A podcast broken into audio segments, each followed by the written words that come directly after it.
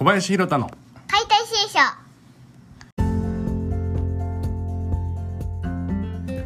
どうもこんばんは。身体機能研究家の小林弘人です。2月もね、えー半ばに差し掛かって解体新書今月2回目の配信です。いやーだんだんだんだん春になってきましたよで今日はしとしと昼からあの夕方ぐらいからかな雨が降り始めて周りは梅の花も咲いてで植えてた野菜の種も芽を出してなんかねこう春って感じになってきました。とともにまあ結構みんなアクティブになってきたりしてるんじゃないでしょうか僕の周りを見る限りではね結構こう自分の取り組んでることとかそういうのに対して明確に物事が見えてきてるっていうような何をすればいいか分かってるみたいなそんな人たちが多いように思います。ねただただなんとなくぼーっと日々を過ごすのもまあ決して悪くはないですけどまあ目標があってその目標に対する期限があってそのために自分から積極的に動くっていうことがねできればなおいいんじゃないでしょうかっていうようなことを、あ、自分自身思ったりしました。っていうことでまあ本当なんですかね僕自身この流行り病が始まってからやっぱり少なからず影響もあってまあその中でもこうなんとかやり方を模索してたんですけどなんかやっぱり急に状況が変わるっていうのにはなかなか対応できないもんでそうこう言ってる前に2年が経ちました。って言ってたら、え2類から5類に、えーある日5月8日かなもう引き下げますよみたいなことになってその日をみんな危機として待ちわびてるんですけど、まあ、それもまた妙な話でうん。まあそんなこんなであのいろいろ僕自身もねあり方みたいなものすごい模索した2年間でした。でまあ年末にこうずっとビビってた流行り病らしきものにかかってからかな事態が好転したというかなんか言ったかなこうコロナにしてもまあ他の高熱にしてもそうなんですけど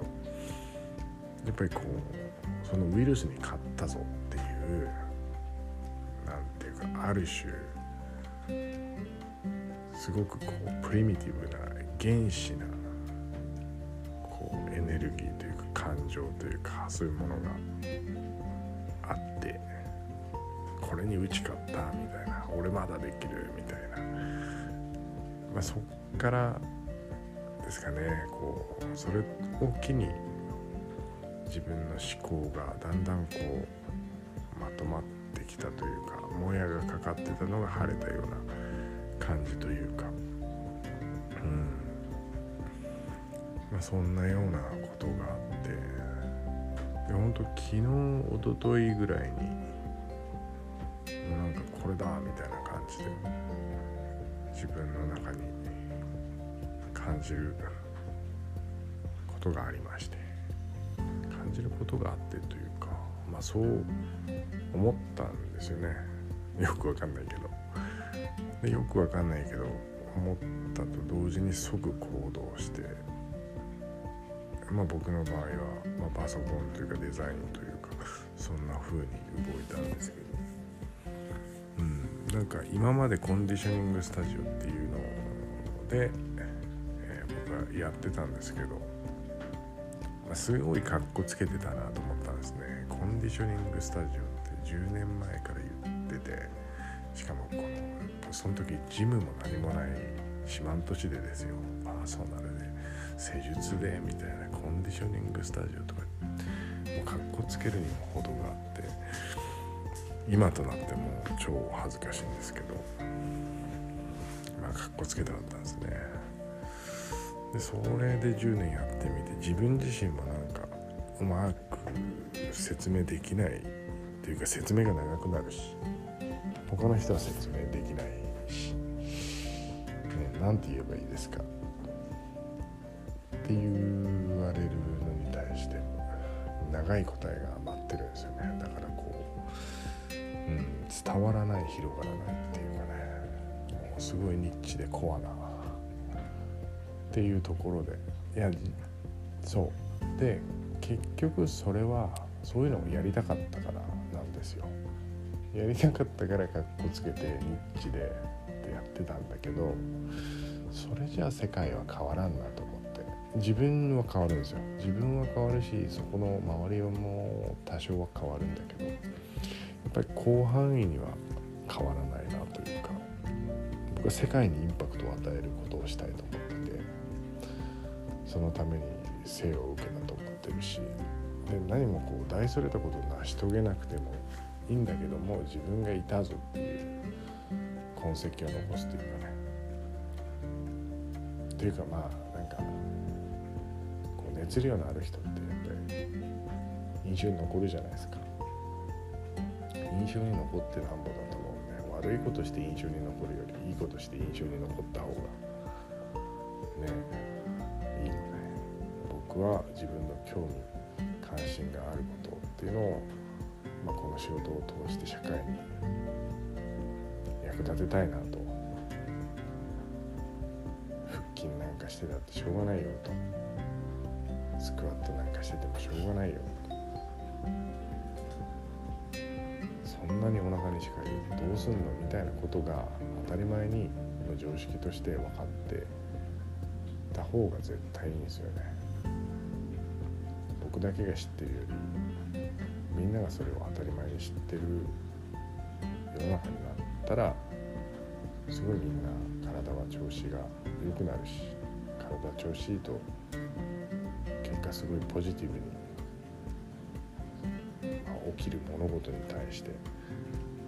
感じることができるしやっぱすごいいい循環しかないんですよ。で自分自身のつめることってあんまないじゃないですか。思考は見つめても体は見つめないとかね。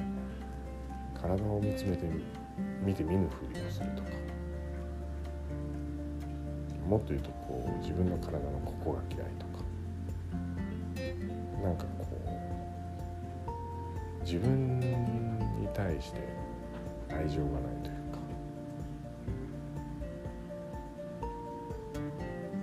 愛情がないわけじゃないんだけど愛情を与えるともっと体はこうリアクションしてくれるんですよね。もう体の声を聞くみたいな。体と会話するみたいな。そんなことじゃないかなと僕は思うんですけど、うん。まあ、とにかくねこの僕の生涯をかけてき合いたいテーマ。っていうことを僕はコンディショニングスタジオではなくって、10年経ってみてこれでもまだ格好つけてるんですけどボディーワイズ身体動作研究所っていう風な感じでもう研究対象として。でその実験を発表っていうようなねことを。で実際これまでもそうだったんですよ。黒潮町とロコモティブシンドロームに対する早期アクションプランとして体操をケーブルテレビで町内に流したんですよ。でそしたら7年ぐらいかな。7年ぐらい経ってあの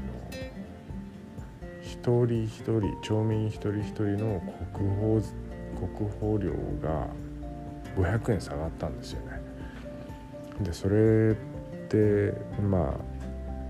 僕が聞いた話ではなかなか難しいことだと健康じゃないとやっぱりそこは減っていかないっていうことを言われてまあねやっぱりそのいい影響をどう与えるかっていうことってめちゃくちゃ大事だし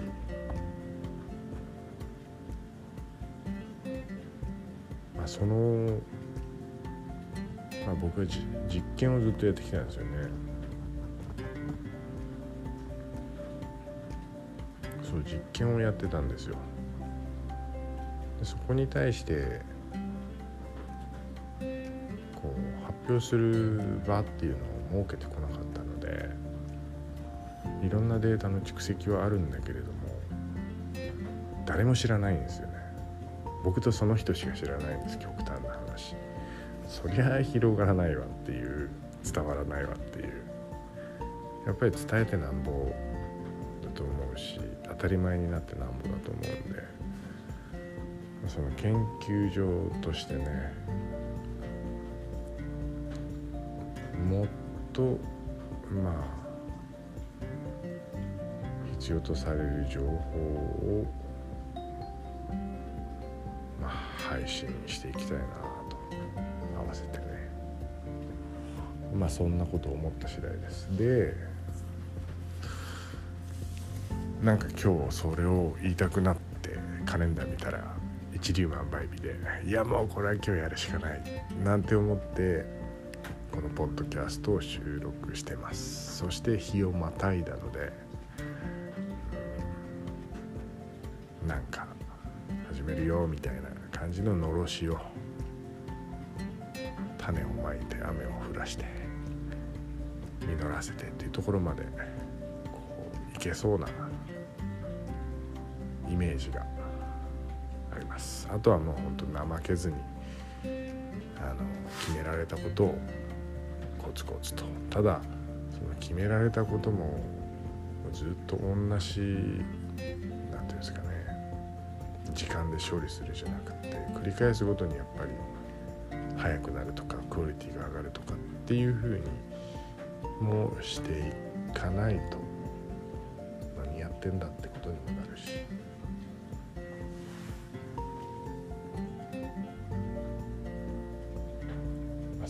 た形でねこう自分自身も変化しながら状況変わる状況に適応しながらっていうふうに発信の形をしていきたいなと思います。で、まあ、また、随時表していこうと思うんですけど、まあ、スタジオでのグループエクササイズというか、まあ、ストレッチ教室みたいなものをやりたいなっていうことを思ってます。でもう一つこれはもう何て言うんですかね協力ありきなんですけどお医者さんに「いやこれは無理だよ」って言われたような原あとはまあ原因不明のこ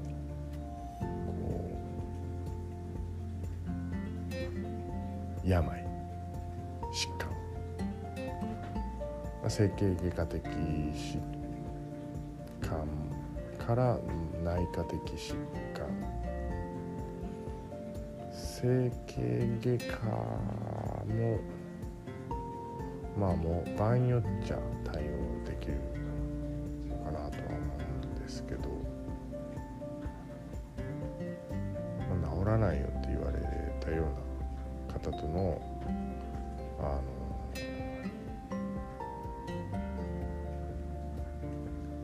治療改善へと向けたセッションなんかっていうのもやりたいなと思ってます。実際ねそういうのたくさんあったんですよ。この10年で。あの病院でヘルニアって言われてすごい失望してもうすごい足を引きずりながらうちに来てくださった方がなんかスキップできるようになってめちゃくちゃ笑顔で帰っていったとか。今日もねあの寝てる時に左腕が違う右右？どっちだ、うん、左腕がしびれるっつって言ってた方が。全然しびれない。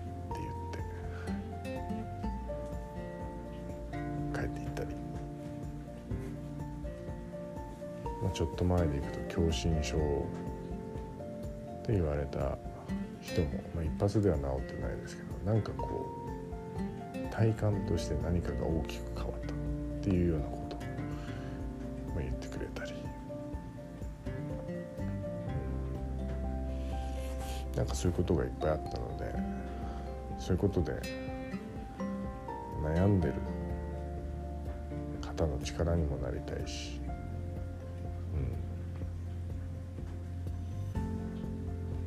不妊治療とかも多分ねいけるんですよね。いけるんですよねっていうか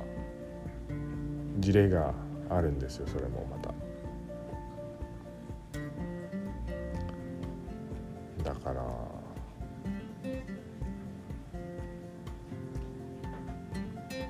なんかね自分自身と向き合うっていうことでどんどん描いている未来イメージが具現化していくっていうのがこの世界のルールだと僕は思うのでこうフィジカルっていう部分体っていうもの実体があるものを通してこうフィジカル体的にも精神的にも感情的にも、まあ、アプローチをしてこういい波に乗っていく、まあ、そういうようなことをあれちょっと大丈夫ですかね。話飛んでるような気がする、うん。まあ、そういった形でね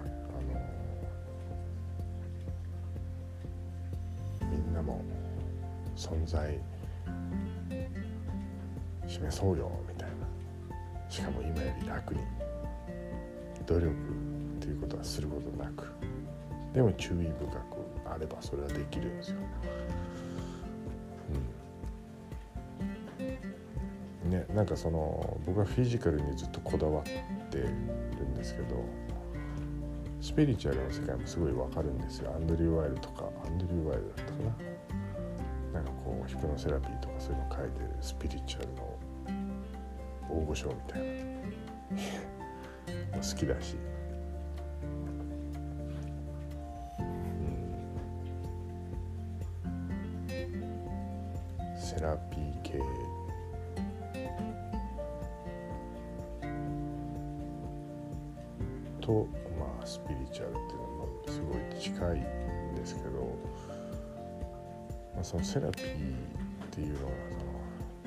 フィジカルを見ることなくして今を100%受け入れることなくして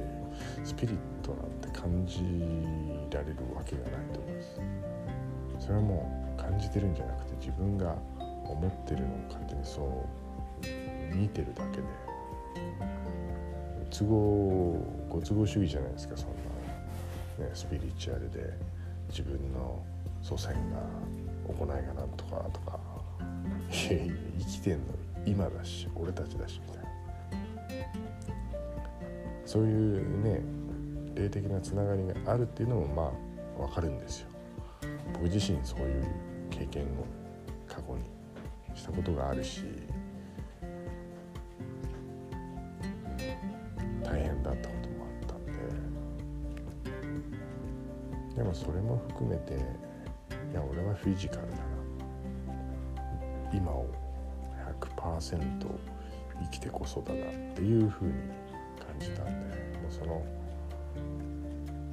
ハイヤーセルフとか、まあ、いいかもしれないけど自分自身の大きさも知らない間にハイヤーも何もないだろうみたいな。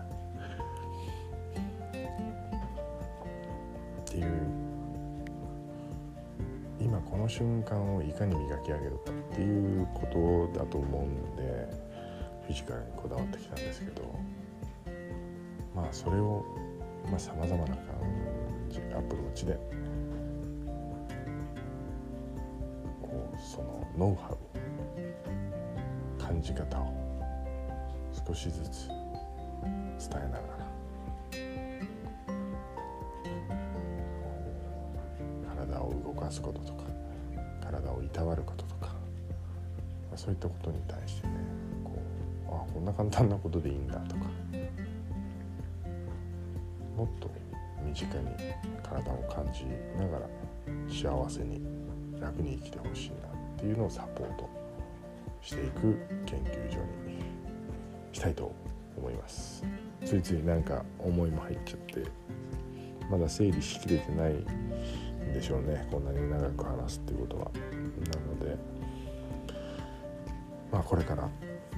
いろんなことをやっていきたいと思いますので。どうぞ。お付き合いいただければ幸いです。嬉しいです。ということで、えー、今日は41回目のエピソードでした。テーマは何だろうな。何でしょうね。